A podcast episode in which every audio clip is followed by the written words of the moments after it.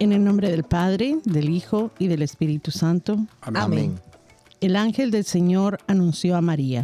Y concibió por obra y gracia del Espíritu Santo. Dios te salve María, llena eres de gracia. El Señor es contigo. Bendita tú eres entre todas las mujeres y bendito es el fruto de tu vientre Jesús. Santa María, Madre de Dios, ruega por nosotros pecadores, ahora y en la hora de nuestra muerte. Amén. He aquí la esclava del Señor. Hágase en mí según tu palabra. Dios te salve María, llena eres de gracia, el Señor es contigo. Bendita tú eres entre todas las mujeres, y bendito es el fruto de tu vientre, Jesús. Santa María, Madre de Dios, ruega por nosotros pecadores, ahora y en la hora de nuestra muerte. Amén. Y el Verbo de Dios se hizo carne. Y habitó entre nosotros. Dios te salve María, llena eres de gracia, el Señor es contigo. Bendita tú eres entre todas las mujeres, y bendito es el fruto de tu vientre Jesús. Santa María, Madre de Dios, ruega por nosotros pecadores, ahora y en la hora de nuestra muerte. Amén. Ruega por nosotros, Santa Madre de Dios. Para que seamos dignos de merecer las promesas de nuestro Señor Jesucristo. Amén. Oremos. Te suplicamos, Señor, que derrames tu gracia en nuestras almas, para que los que, por el anuncio del ángel, hemos conocido la encarnación de tu Hijo Jesucristo, por su pasión y cruz, seamos llevados a la gloria de su resurrección. Por el mismo Jesucristo nuestro Señor. Amén. Amén.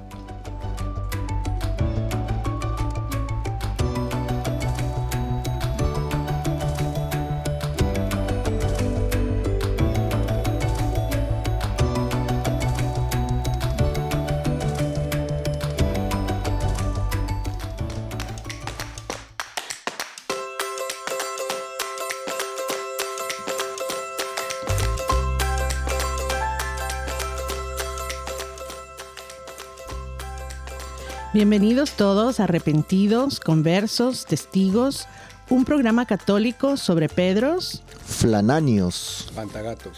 ¿Rógatas? berejizos y otros pecadores empedernidos. Bienvenidos a todos, soy María Antonina y gracias por sintonizarnos esta última semana de enero. Bienvenido equipo, hoy estamos estrenando nuevos nombres, así que estén bien atentos en casa y también aquí en el estudio. ¿Qué tal Andricio? ¿Cómo estás? Aquí pues estrenando nuevos nombres, me... no puedo decir que me gusta mi nombre, pero es un poco original. Bastante. Landricio. Sí, sí, sí. Nemesio, ¿qué tal? ¿Cómo están mis hermanos? Buenas tardes, buenos días, buenas noches, depende de dónde nos, dónde nos escuchen, dónde se encuentren. Pues aquí, como bien lo dice nuestra hermana María Antonina, eh, con nuevos nombres y bendecidos. Así es. Hermana Sótica, ¿qué tal? ¿Qué tal? ¿Cómo están? Bienvenidos. Muchas gracias aquí. Gracias por estar con nosotros un lunes más. Aquí terminando el mes, casi ya. Qué alegría, ¿verdad? Eso, eso es muy bueno porque parece que estábamos ah, hace poquitito hablando de la Navidad y Final de año. Y ahora aquí estamos ya finalizando enero. Así es de que estamos todos muy, muy contentos. Y no sé si alguien aquí en el grupo quiere hablar un poquito acerca de por qué el cambio de nombres y, y de dónde viene esto en nuestro grupo, aquí en nuestro equipo. Lo- yo soy el, el más nuevo, pero creo que el, el que el, eh, desde producción, ¿no? Cada seis meses hacen el cambio, ¿verdad? Sí. Así que este voy a mandar mi carta de queja yo esta vez. ¿Por qué? ¿Por qué no, no, no te gustan los nombres? No, por ti. Landricio, lo digo por ti. Sí, está bonito. Nemesio. Sí, sí, sí, sí. Pero creo que es una manera muy eficaz para que conozcamos nombres y el- los santos que están ah, ah, Olvidados. que- sí, y que están ligados a nuestro al, al día de nuestro santo. Entonces, ah, también los invitamos a que ustedes averigüen qué santos se celebran en el día de su cumpleaños y que, bueno, se unan a nosotros y nos vayan diciendo eh, cuál es su nombre en estos eh, de su santo en estos seis meses. Sí, porque a, una amiga le hacían bullying porque se llamaba auxiliadora. Imagínense. Ah. Ella se llama María Auxiliadora. Dice que se burlaban los chicos. Y hasta que yo cuando vimos, hicimos el programa de María Auxiliadora, dije, le dije a ella, felicidades por tu día, le dije. Ajá, Pero ajá. es que a veces la ignorancia, ¿no? Uno, uno eh, no sabe y esos santos, ¿no? Que tienen nombres tan raros como Pantagatos o Flananios y todo eso. Pero yo creo que lo, hace, lo hacemos a propósito también para que vayamos aprendiendo de estos santos que tienen nombres pues que realmente son risibles, ¿no? Pero bueno. Con eh, vidas ejemplares. Y las abuelitas, o, bueno, las mamás hasta ahora ponen nombres de acuerdo al calendario, al calendario. católico. Sí, sí. Y bueno, aquí nuestro hermano Juan en cabina. Juan Bautista, sí. sí ah, él no tiene ninguna queja. Exacto, estos seis meses. Qué bien, ¿ah? Juan es el nombre más normal. Ah. Yo creo que he tenido que ver algo ahí en la producción, ha estado ahí. ¿Y, cómo se llama el nuestro eh, productor? Eh, no sé. Ah, bueno, se llama... Mm, Aquilino, me parece. Aquilino. Aquilino, Aquilino, sí, sí. Nuestro productor. Mario? Ajá. Eh, Mario. tiene un nombre bastante tranquilito también, pero no, no, no me recuerdo. Pero ustedes, hermanos del otro lado, van a empezar a escuchar estos nombres. Nuestros nuevos nombres. Así, es. Y atentos, atentos, para los siguientes programas van a seguir escuchando los nuevos nombres. Los retos vamos a poner ahí un examen. Los nombres nuevos del equipo. Y la historia de cada, del santo. Eh, Exacto, exacto. Pero eh, qué bueno estar reunidos para conocer más de nuestros queridos santos católicos. Y saludamos a todos los amigos de Radio Querigma y las demás emisoras que nos acompañan esta hora y nos permiten ser parte de su rutina. Un fuerte abrazo ahí donde están. Y eh, Sótica, ¿a qué santos honramos hoy? Hoy día tenemos una lista de santos. Comenzamos con San Edelmo de Burgos, Santa Delgunda de Maubeuc, San Armentario de Pavia, San Barmiseo de Edesa, Santa Batilde de Chel, San David Galván, Santa Jacinta Mariscotti, San Matías de Jerusalén, San Muciano María Biaus, San Pablo O'Hiup, San Teófilo el joven mártir, San Tomás Kuhn, Beata Carmela García Mollón, Beato Columba Marmión, Beato Francisco Taylor, Beato Manuel Domingo Isol, Beato Sebastián Balfré, Beato Segismundo Pizarqui. Que intercedan por nosotros. Amén. Amén, amén. No nos podemos quejar, estamos bien entonces con los nombres. Gracias a la producción. a ver aquí, ¿de quién vamos a aprender hoy? ¿A qué santo festejamos? Sí, hoy conoceremos y aprenderemos más sobre la vida de Santa Martina de Roma. Felicidades a todas las Martinas en el Día de su Santo, especialmente a todas aquellas que nos escuchan y siguen en las redes sociales, como Martina Ojeda, Martina González y Martina Ortiz de Reynosa en Tamaulipas.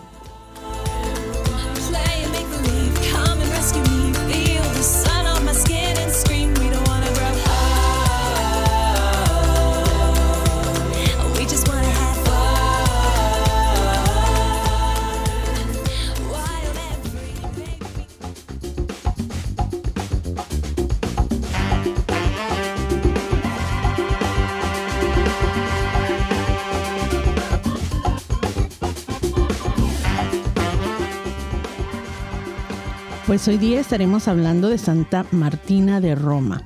Ella es una de las patronas de la ciudad de Roma. Y su historia empieza por su tumba, 1400 años después de su martirio. Es decir, cuando en 1634 634, el Papa Urbano VIII, empeñado en lo espiritual, en la contrarreforma católica de ese tiempo, y en lo material, en la restauración de las iglesias famosas romanas, descubrió las reliquias de la mártir. Les propuso a los romanos la devoción a esta santa y fijó la celebración para el 30 de enero. Él mismo compuso el elogio con el himno en donde eh, hablaba acerca de la santidad de, esta mujer. Y ella tuvo una vida de caridad ejemplar, valiente, demostró su amor a, Dios en su martirio. Y aunque tenemos muy pocas ah, notas históricas, hay una que data del siglo VI cuando el Papa Honorio le dedicó una iglesia en Roma. Y esto también pasó 500 años después de, haber muerto. Pero al hacer las excavaciones en esta iglesia, se encontraron efectivamente las tumbas de tres mártires y eh, ya se celebraba la fiesta de la Santa. No se sabe mucho más de ella, pero lo que sabemos es de que Santa Martina era una diaconisa, hija de un noble romano, y debido a su abierta profesión de fe, la arrestaron y la llevaron al tribunal del emperador, que en ese tiempo era Alejandro Severo. Y este eh, dignatario eh, aunque había sido hasta ese momento bastante tolerante con los cristianos, eh, inclusive había permitido poner una imagen de Cristo entre los dioses que eran venerados en aquel tiempo por la familia imperial, empezó a tener un poco de problema con que esta mujer eh, fuera tan abiertamente cristiana. Y entonces ah, él ah, ignora todo lo la libertad que hasta ese momento había dado la iglesia cristiana y entonces arremete contra ella, eh, la martiriza, em, empieza a ponerle como una especie de exámenes o test, ¿verdad? Para, para saber hasta dónde llegaba su fe. Y después de cada martirio le pide que se arrodille ante un dios pagano. La llevan ante Apolo y ella eh, pues se niega a arrodillarse y adorar a Apolo, empieza a rezar y eh, se dice que hay un terremoto. Y entonces la, estatua de Apolo cae y se hace pedazos. Y cuando él ve esto y se lo cuentan, eh, se, enfurece más y la manda a que la empiecen a, martirizar con, muchas más torturas de aquel tiempo. Eh, la llevan al templo de Venus y pasa algo similar, en donde la, estatua también se cae. Y entonces dice él, bueno, la voy a matar, la manda al circo romano donde están los leones y cuando el, león entra, la historia dice que el león en vez de atacarla, eh, le empieza a lamer las heridas que ella tenía de todas las torturas que le habían causado. Mientras que em, esto sucedía, ella oraba y cantaba y glorificaba a Dios. Y entonces cuando no pudo de ninguna manera derrotar su fe y no pudo de ninguna manera hacer que esta mujer negara a Dios, entonces la manda a decapitar. Y em, es ah, una de las primeras mártires y santas que hacen florecer la, fe de la iglesia cristiana de, aquel tiempo, porque con su ejemplo primero virtuoso, en donde ella en su vida diaria hacía muchísimas obras de fe, divulgaba la, fe de la iglesia y tenía un cargo importante como diaconisa en ese entonces eh, dentro de la iglesia. Eh, era alguien que era muy conocida y también por su relevancia eh, económica y, de estatus en aquel tiempo en Roma.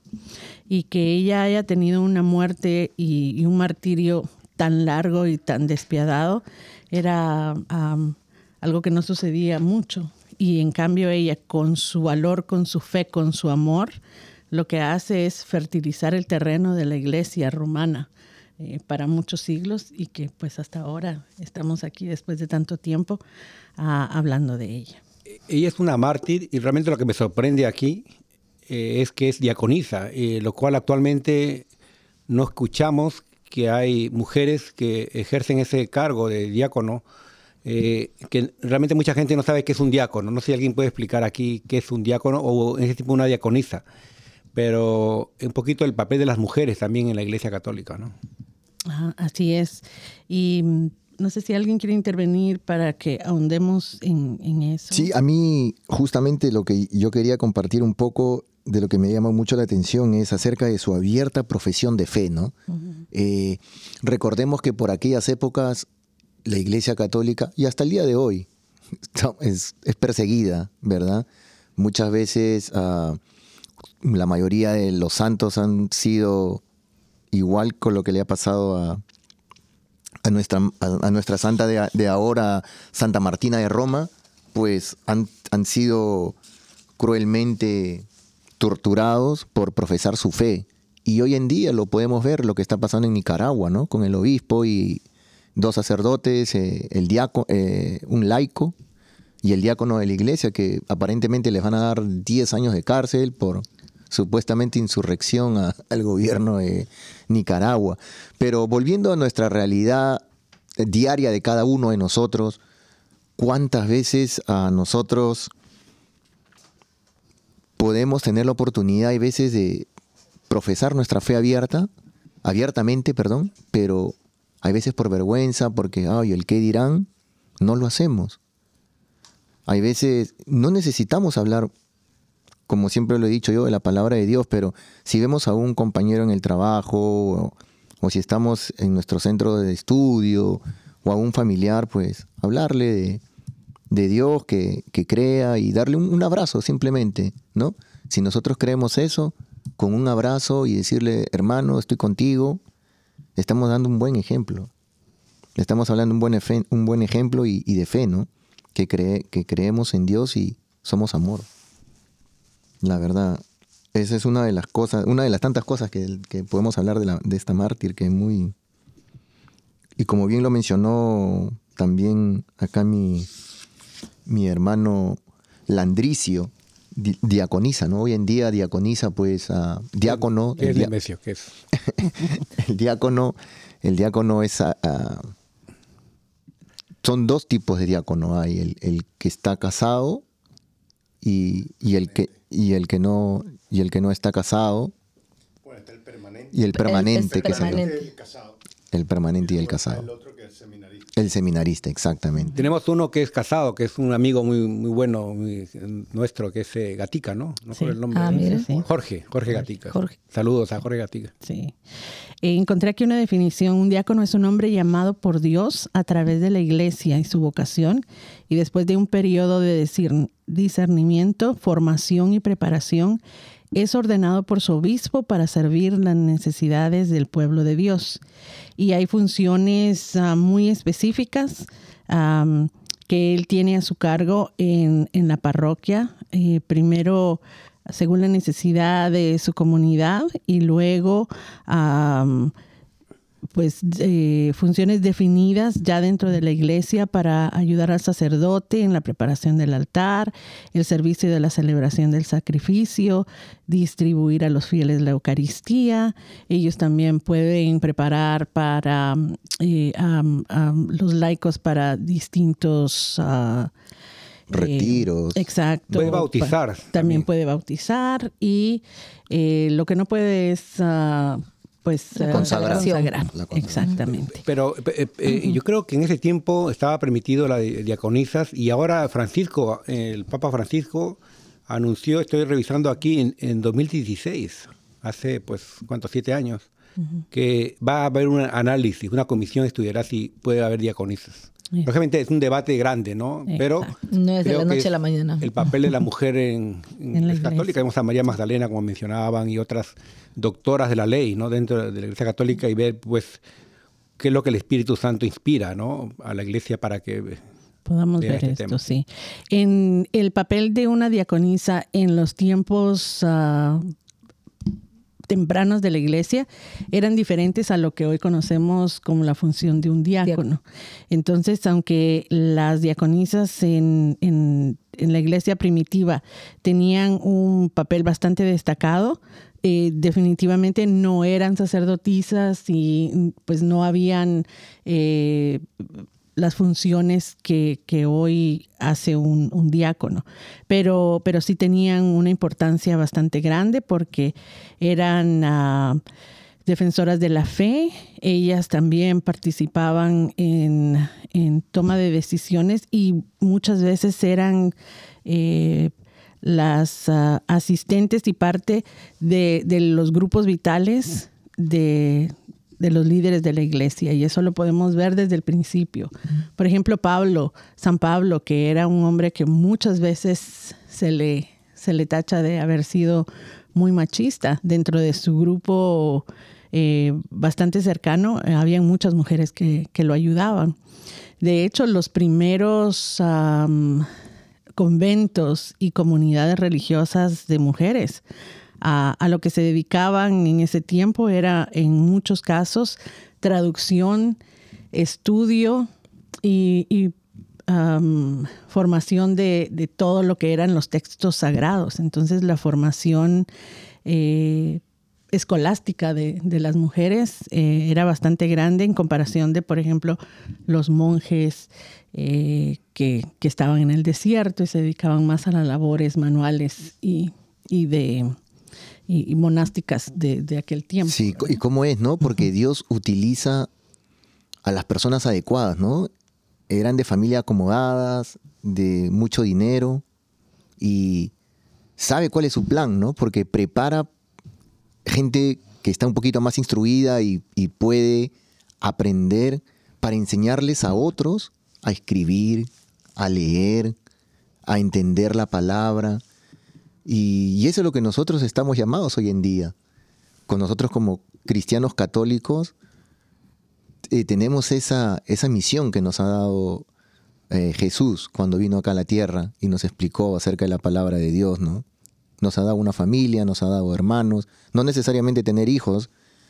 Puedes tener un hermano, un primo, un tío, alguien que tú puedas enseñarle, puedas hablarle de Dios. Eh, es tan hermoso, la verdad, enamorarse de la palabra que a veces uno desborda y no sabe por dónde empezar, por dónde, por dónde poder este, simplemente tienes esa, esa alegría, ¿no? En el pecho, pero muchas veces también hay que pedir humildad para poder uno hablar las palabras correctas, tal vez poco, pero conciso, ¿no?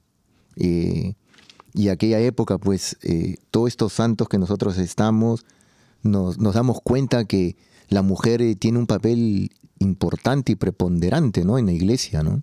Y que poco a poco nos estamos dando más cabida para que la iglesia se abra un poco más, pero podemos ver a, las, monjas que nosotros vemos en cuántos sitios no están trabajando calladitas, humildemente, pero qué gran labor la que ellas hacen para poder evangelizar a tantas personas, tantos lugares donde alejados y remotos, donde no hay televisión, no hay internet, no, no hay nada pero ellas están ahí hablando de Dios y evangelizando a esas personas.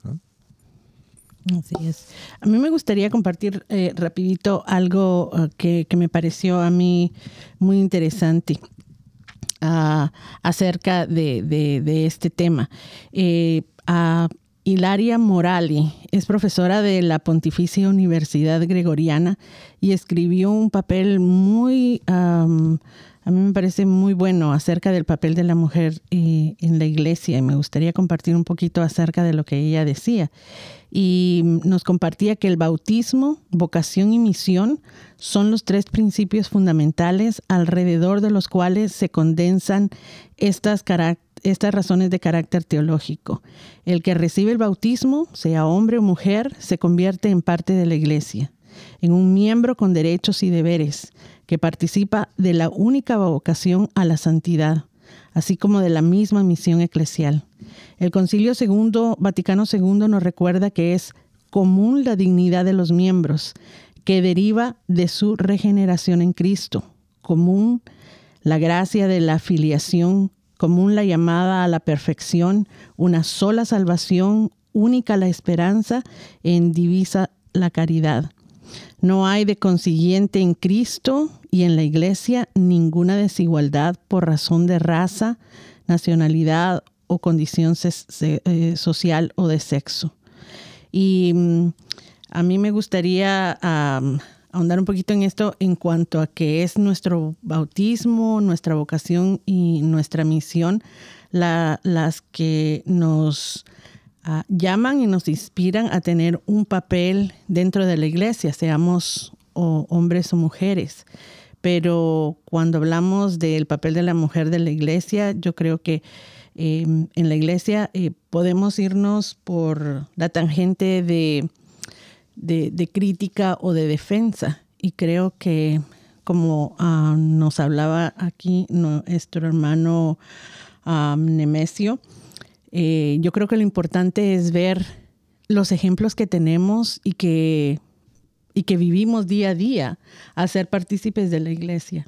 Y entonces cuando yo pienso en el papel de la mujer en la iglesia, pienso en las mujeres que formaron y que dieron un, ah, un giro a mi vida eh, con, su presencia y con su ejemplo.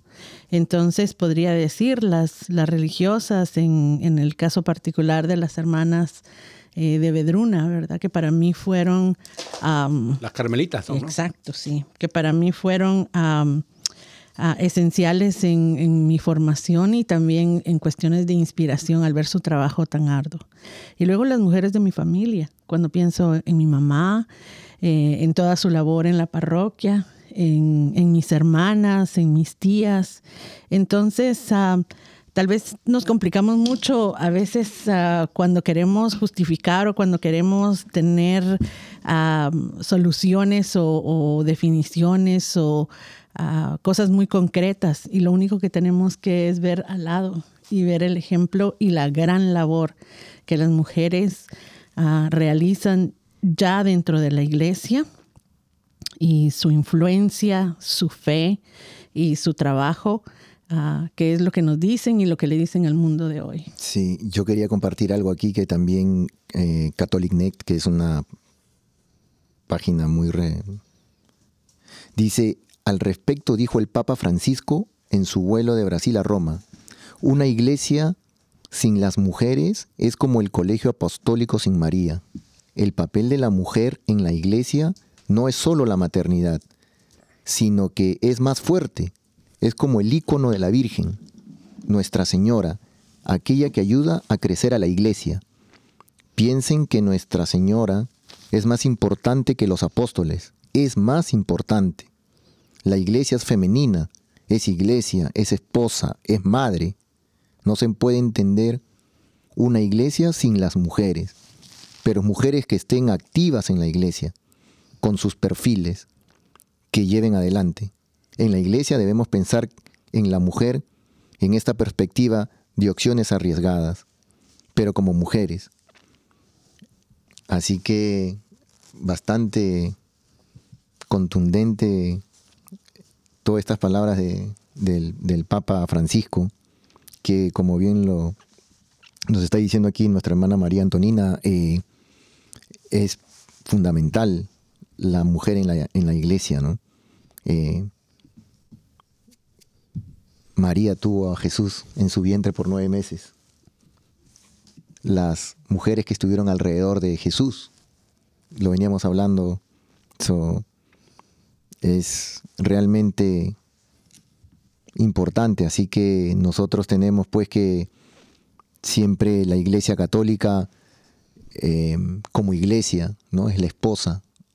Así que siempre para tenemos que dar gracias a Dios a través de, de la Iglesia Católica, ¿no? Hay veces los hermanos protestantes a veces dicen, no, que no es la iglesia, la iglesia es uno, y la iglesia no, nosotros no somos, no somos iglesia, somos parte de la iglesia, somos parte de su cuerpo. Esa es la diferencia.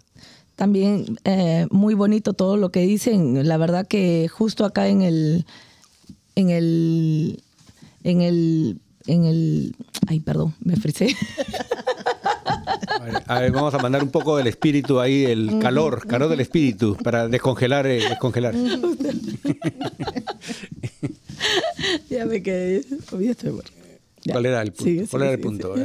Sí. Eh, no, no, lo que quería mientras, mientras Exótica revisa sus apuntes, no, quería revisar, justamente eh, reafirmar lo que dice Nemesio, ¿no?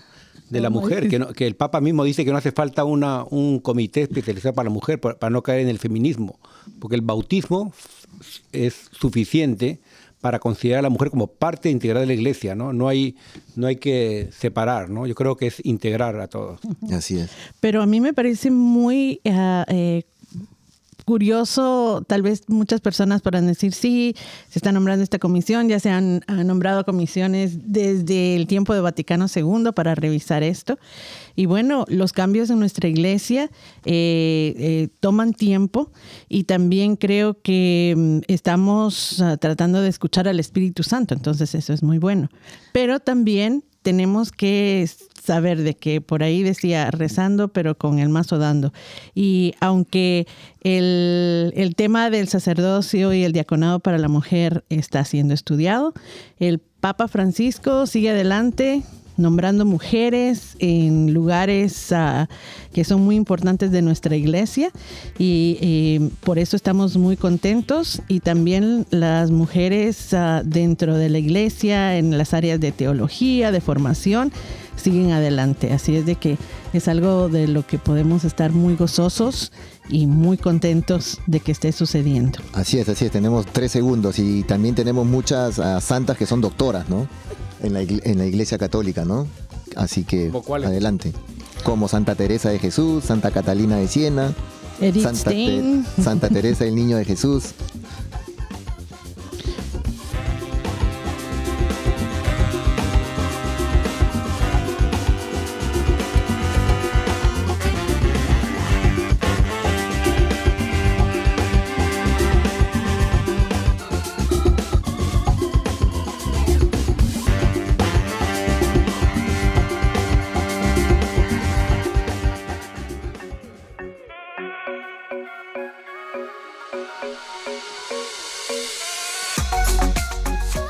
Lectura de la epístola de Pablo a los Hebreos. Hermanos, ¿para qué seguir hablando sobre el poder de la fe? Me faltaría tiempo si tuviera que exponer en detalle lo que hicieron Gedeón, Baruch, Sansón, Jefté, David, Samuel y los profetas. Por su fe ellos conquistaron reinos e hicieron justicia, lograron que se fueran cumpliendo las promesas divinas, cerraron las fauces de los leones, dominaron la violencia del fuego, se salvaron del filo de la espada, vencieron las enfermedades, fueron valientes en la guerra y pusieron en fuga a los ejércitos extranjeros. Hubo también algunas mujeres que por su fe obtuvieron la resurrección de sus hijos muertos, muchos sometidos a las torturas, prefiriendo no ser rescatados para alcanzar así la resurrección. Unos sufrieron escarnios y azotes, cadenas y cárcel, otros fueron apedreados, aserrados, torturados y muertos a espada. Anduvieron errantes, cubiertos con pieles de ovejas y de cabras, faltos de todo, pasando necesidad, apuros y malos tratos.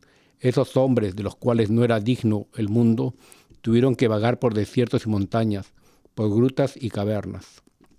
Sin embargo, todos ellos, aunque acreditados por su fe, no alcanzaron a ver el pleno cumplimiento de la promesa.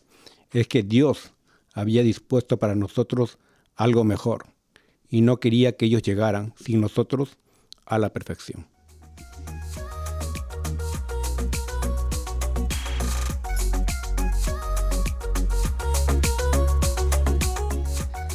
Quien confía en el Señor, no desespere. Quien, confía en el Señor, no desespere. Qué grande es la bondad que has reservado, Señor, para tus fieles. Con quien se acoge a ti, Señor, qué bueno eres. Quien, confía en el Señor no desespere. Tu presencia lo ampara de todas las intrigas de los hombres y lo pone a resguardo de las burlas. Quien confía en el Señor, no, desespere. Bendito sea el Señor que en, mi en mis horas de angustia ha prodigado las pruebas de su amor. Quien confía en el Señor no desespere. En mi inquietud, Señor, llegué a pensar que me habías quitado de tu vista, pero oíste la voz de mis plegarias cuando clamaba a ti. Quien confía en el Señor no desespere. Que amen al Señor todos sus fieles, pues protege a los leales y a los soberbios da lo que le merecen. Quien confía en el Señor no desespere.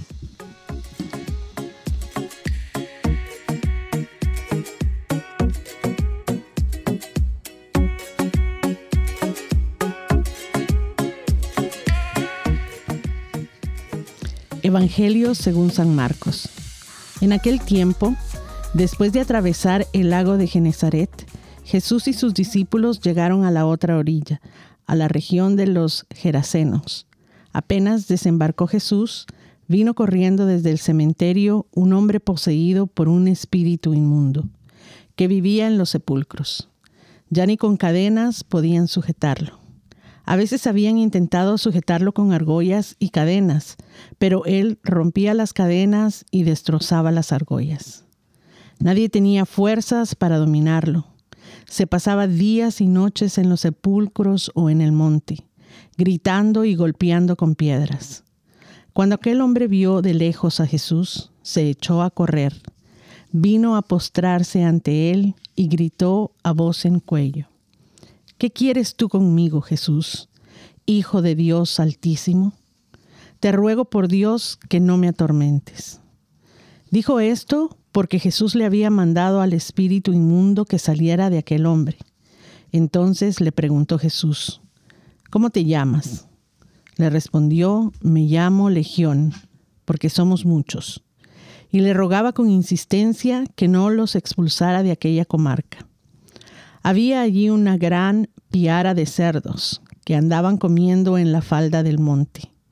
Los espíritus le rogaban a Jesús, déjanos salir de aquí para meternos en esos cerdos. Y él se lo permitió. Los espíritus inmundos salieron del hombre y se metieron en los cerdos. Y todos los cerdos, unos dos mil, se precipitaron por el acantilado hacia el lago y se ahogaron. Los que cuidaban los cerdos salieron huyendo y contaron lo sucedido, en el pueblo y en el campo. La gente fue a ver lo que había pasado se acercaron a Jesús y vieron al antes endemoniado, ahora en su sano juicio, sentado y vestido. Entonces tuvieron miedo. Y los que habían visto todo les contaron lo que había ocurrido al endemoniado y lo de los cerdos. Ellos comenzaron a rogarle a Jesús que se marchara de su comarca. Mientras Jesús se embarcaba, el endemoniado le suplicaba que lo admitiera en su compañía, pero él no se lo permitió y le dijo, vete a tu casa a vivir con tu familia y cuéntales lo misericordioso que ha sido el Señor contigo. Y aquel hombre se alejó de ahí y se puso a proclamar por la región de Decápolis lo que Jesús había hecho por él. Y todos los que lo oían se admiraban.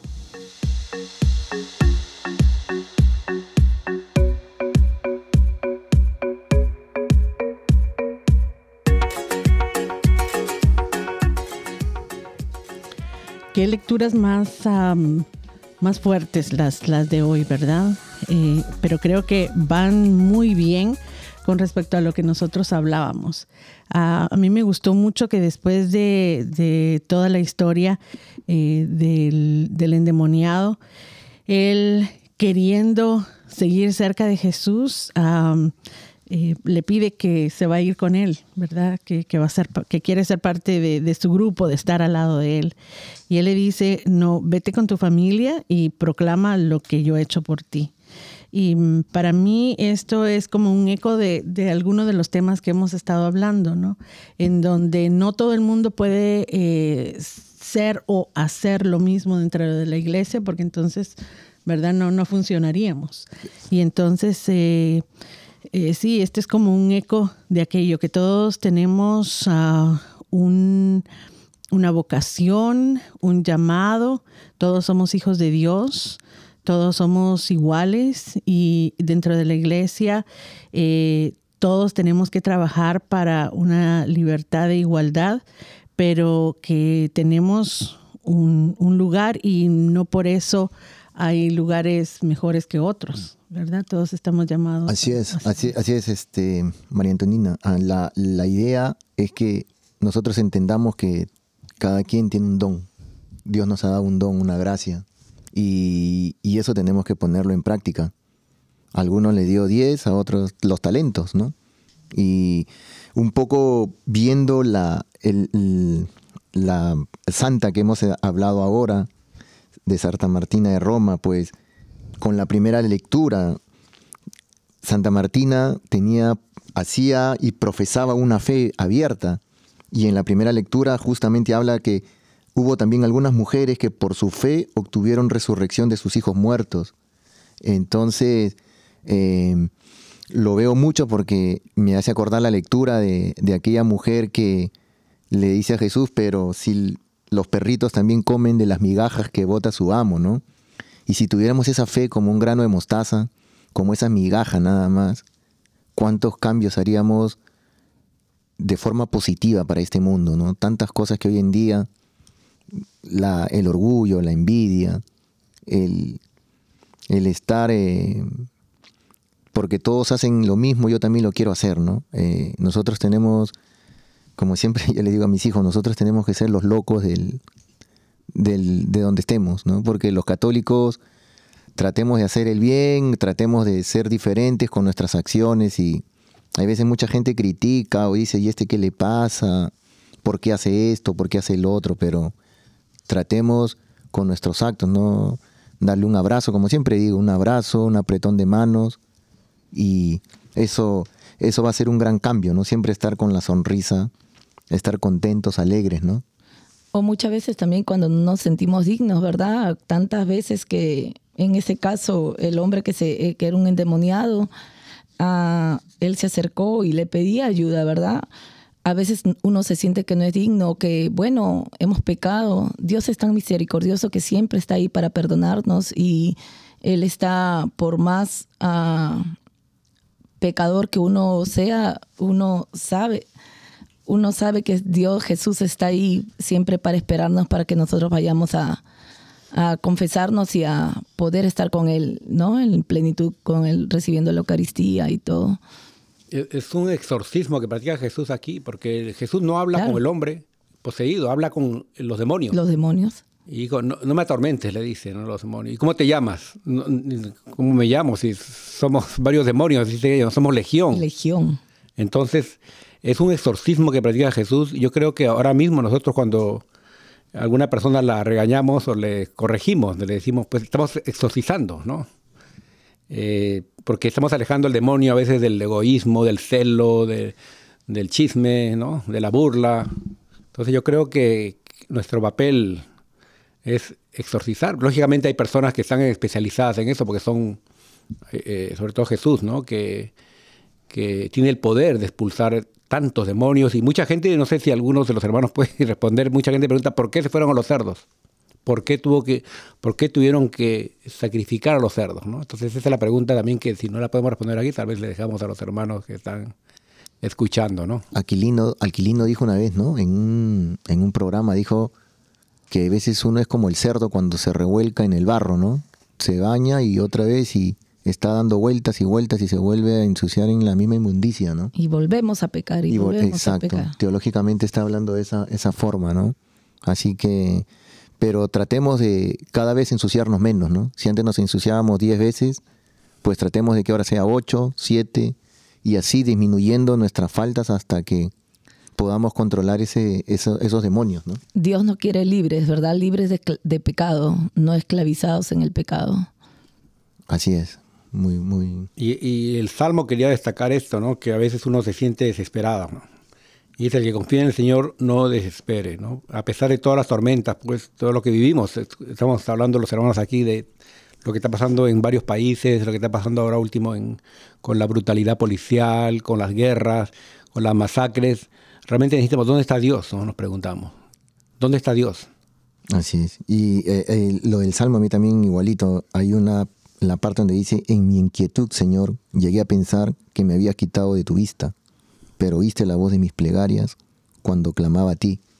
Muchas veces, ¿no? A veces nosotros nos pasan cosas difíciles y decimos, o tratamos, o le, recla- le reclam- reclamamos o recriminamos, ¿no? A Dios. Y, y eso, pues, hace que, ¿dónde está tu fe? O sea, todas estas pruebas difíciles, problemas, situaciones complicadas que pasamos en nuestra vida diaria es para fortalecernos, ¿no? Y si pasan estas cosas, hay que sacar lo mejor para cada vez ser más fuertes, ¿no? Todo tiene un propósito en, nuestra vida porque Dios así lo dispone. Las cosas malas y las cosas buenas. Siempre tratar de sacar lo mejor, ¿no?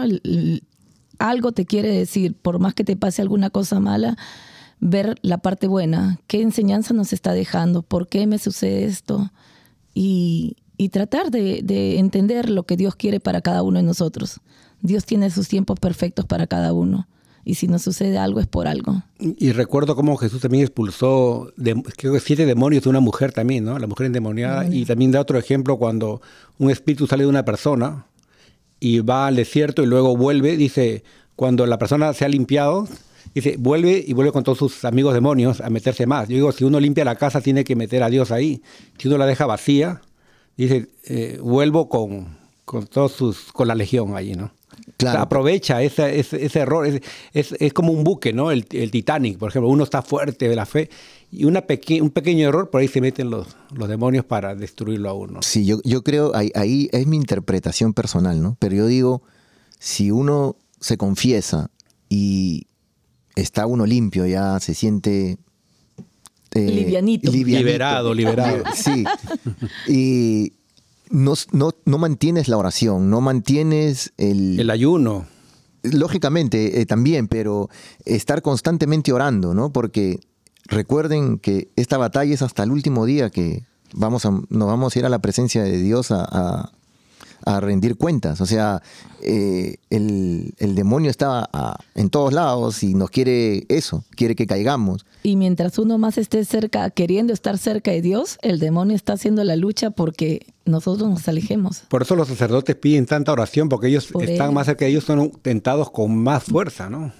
Por eso que a veces, muchas veces nosotros no, no queremos este, ah, mejor vivo así sin confesarme, mejor vivo así, estoy tranquilo. La comodidad. La comodidad, ¿no? Y, y eso no, no, no, no, está bien, creo yo. O sea, tenemos que acercarnos, los mandamientos, para eso nos dejó los sacramentos. Y si tenemos que buscar esa reconciliación con Dios, pues Hagamos también... la lucha. Exacto, así como nuestro, alimentamos nuestro cuerpo, desayuno, almuerzo y cena, pues nuestro espíritu también necesita ese alimento. Tenemos que orar todos los días de la misma forma. Y no solamente desayuno, almuerzo y cena, sino hacerlo constantemente. ¿Para qué? Para fortalecer y nosotros estar revestidos de esa gracia para poder combatir y vencer al enemigo. Si no estamos, si Dios no está con nosotros, Jesús, va a estar mucho más difícil ganar esta batalla. Y les cuento una experiencia personal que antes me costaba rezar el rosario, ¿no? Era apenas uno por día. Hasta que el padre me dijo, no. Un Ave cuando, María. Sí. Ahora una. Después iba, iba digo, no, ahora dos misterios, me decía. Pero ahora ya puedo darme la vuelta del, del rosario. Ya. Así que, me parece. Porque cuesta, es como subir una cuesta arriba, ¿no? Entonces uno tiene que estar ahí, como decía Nemesio, ¿no?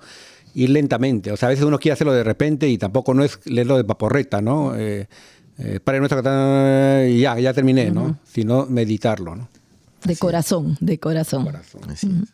¿Y el Evangelio? Para mí fue eso, me, llenó mucho y me, me hizo uh, corroborar muchos de los, de los temas de los que estuvimos hablando. Eh, porque estábamos uh, hablando acerca de nuestra santa del día de hoy, acerca de, de su de, su valentía, de su fe, de su amor, de, de su, de su gran ejemplo.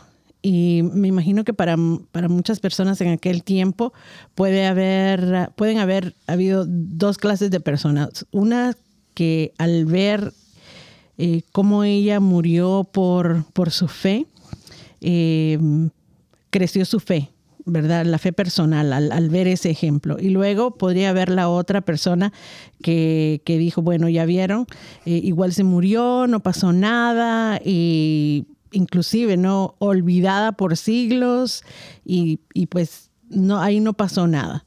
Pero podemos ver que, que Jesús, nuestro Padre, nunca olvida a, a los que han sido fieles con Él después de siglos se descubren sus, um, se, se, descubre su tumba, sus reliquias, eh, eh, es santificada y después de dos mil, casi dos mil años estamos aquí hablando de ella, acerca de su ejemplo. Entonces sí, en los tiempos de Dios eh, podemos confiar porque no hay nada que Él no mire y que no tomen Y cuenta. para Dios no hay tiempo. Realmente, en- eh, ayer puede ser Jesús, es hace dos mil, pero es- está hoy, ¿no? Entonces, es el Dios del tiempo y de la distancia. Así es.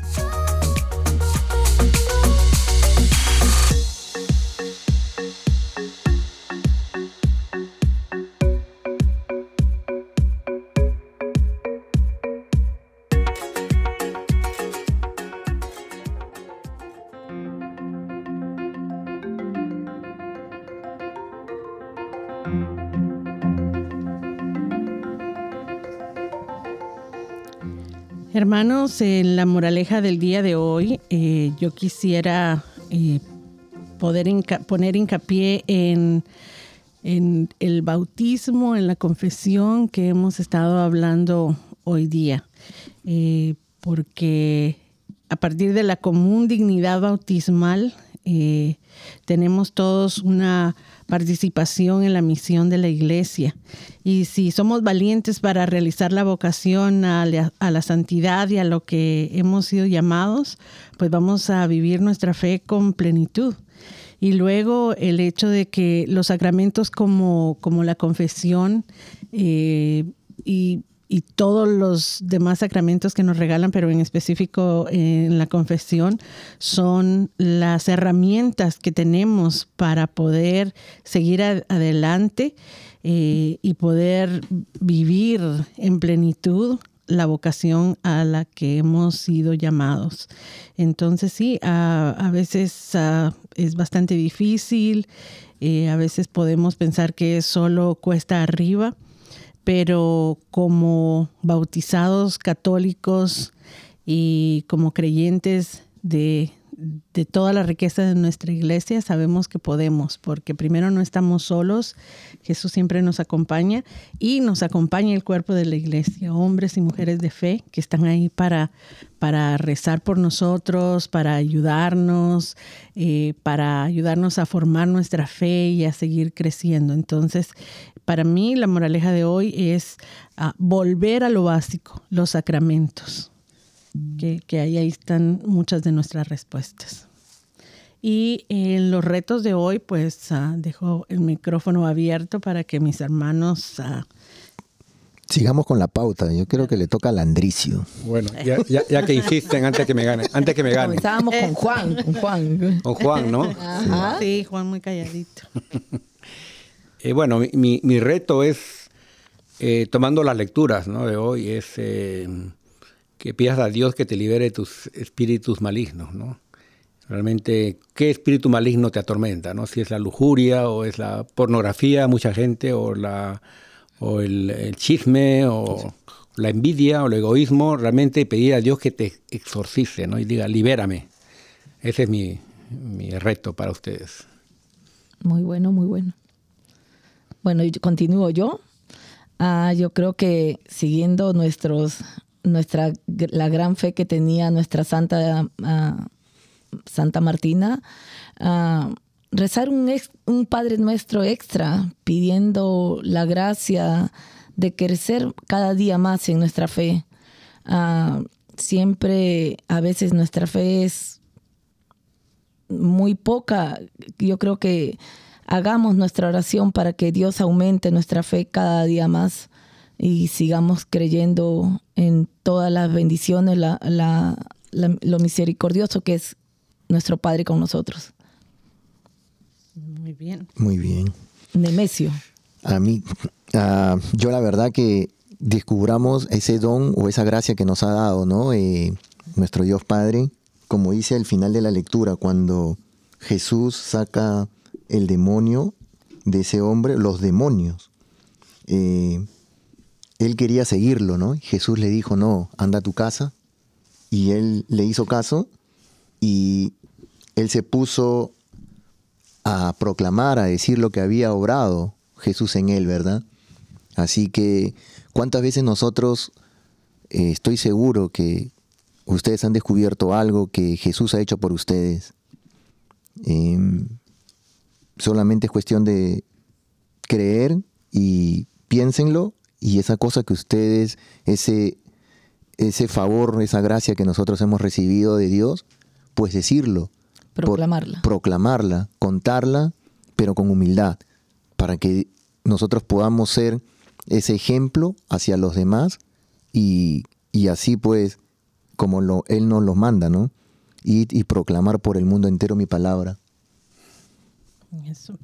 Y el reto que les propongo yo para esta semana es que vean a su alrededor y piensen en las mujeres que nos han ayudado a formar nuestra fe. Eh, me imagino que para muchos de nosotros van a ser las mujeres más próximas, las, las mamás, las abuelitas, las hermanas, las esposas, eh, y, y que les demos gracias y que reconozcamos uh, su papel tan importante y animarlas. Uh, todos tenemos que animarnos unos a otros. Pero, Las amigas a veces. Exacto, exacto, ¿no? sí. Y entonces... ¿Cuánta gente conocemos? Mm. Exacto, especialmente ahora que, que, hablamos acerca del papel de la mujer en la iglesia. Todos a, a, a reconocernos unos a otros y, y a darnos gracias y animarnos.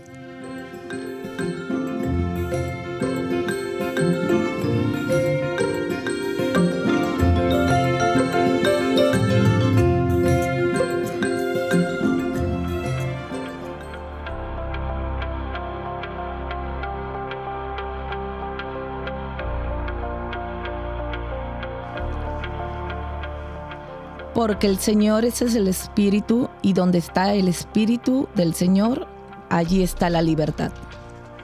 Oración por la libertad. Señor de la libertad, la historia de tu relación con el hombre es la historia de liberación más grande jamás contada. A un pueblo que busca liberarse de tiranos e imperios, de la esclavitud y el cautiverio. Has mostrado un camino a la libertad. En efecto, en la celda del carcelero, Pablo y Silas te cantaron himnos porque tenían el Espíritu del Señor, la llave que abre toda celda. Esta es la llave que nos has dado. Esta es la llave que nos ha liberado para ser libres y construir paz. Muéstranos las celdas que aún albergan a nuestros hermanos y hermanas. Opresión, explotación, esclavitud, odio, enfermedad, adicción, guerra, pobreza y hambre. En estos, los lugares más oscuros, perdidos en las sombras, en todo el mundo o justo frente a nosotros. Ayúdanos a hacer brillar una luz, porque tenemos el Espíritu del Señor. Y donde está el Espíritu del Señor, habrá libertad. Amén. Amén. Amén. Padre eterno, yo te ofrezco la preciosísima sangre de tu divino Hijo Jesús, en unión con las misas celebradas hoy día, a través del mundo, por todas las benditas ánimas del purgatorio. Sagrado Corazón de Jesús, Ten piedad. De nosotros. Corazón Inmaculado de María, Ruega por nosotros. San José, Ruega por nosotros. San Pedro, Ruega por nosotros. San Pablo, Ruega por nosotros. Santiago Apóstol, Ruega por nosotros. San Marcos, Ruega por San nosotros. Francisco de Asís, Ruega por nosotros. Santa Clara, Ruega por nosotros. San Vicente de Paul, Ruega por nosotros. Santa Idelgarda de Vigen, Ruega por nosotros. San Bienvenidos Cotiboli, Ruega por nosotros. Beato Álvaro de Córdoba, Ruega por nosotros. Santa Catalina de Siena, Ruega por nosotros. San Mario, Ruega por nosotros. San Bonfilio de Fara, Ruega por nosotros. Santa Restituta, Ruega por nosotros. Santa Teresa de Jesús, Ruega por nosotros. San Pantagato de Viene, Ruega por nosotros. San Mansueto de Uruzi, Ruega por nosotros. San Berejicio de Andaje, Ruega por nosotros. Santa Rogata, Ruega por nosotros. San Flananio, Ruega por nosotros. Santa Teresa de Lisieux, Ruega por nosotros. Beato Carlo Acutis, Ruega por nosotros. Santa Edith Stein, Ruega por nosotros. Santa Teresa de Calcuta, Ruega por nosotros. San Pedro Canicio, Ruega por nosotros. Santa Faustina, Ruega por nosotros. San Varo de Egipto, Ruega por nosotros. San Lorenzo, Ruega por nosotros. Beato Segundo Pollo, Ruega por nosotros. San Varón, Ruega por nosotros. San Ateo, Ruega por nosotros. San Félix, Ruega por nosotros. Beatra María Antonina Kratokowel, ruega por nosotros. San Sótico, ruega por nosotros. Beata Nemesia Valle, ruega por nosotros. San Landricio, ruega por nosotros. San Aquilino, ruega por nosotros. San Juan, ruega por nosotros. Ángeles custodios, ruega por nosotros. Santa Martina de Roma, ruega por nosotros. En el nombre del Padre y del Hijo y del Espíritu Santo. Amén. Amén.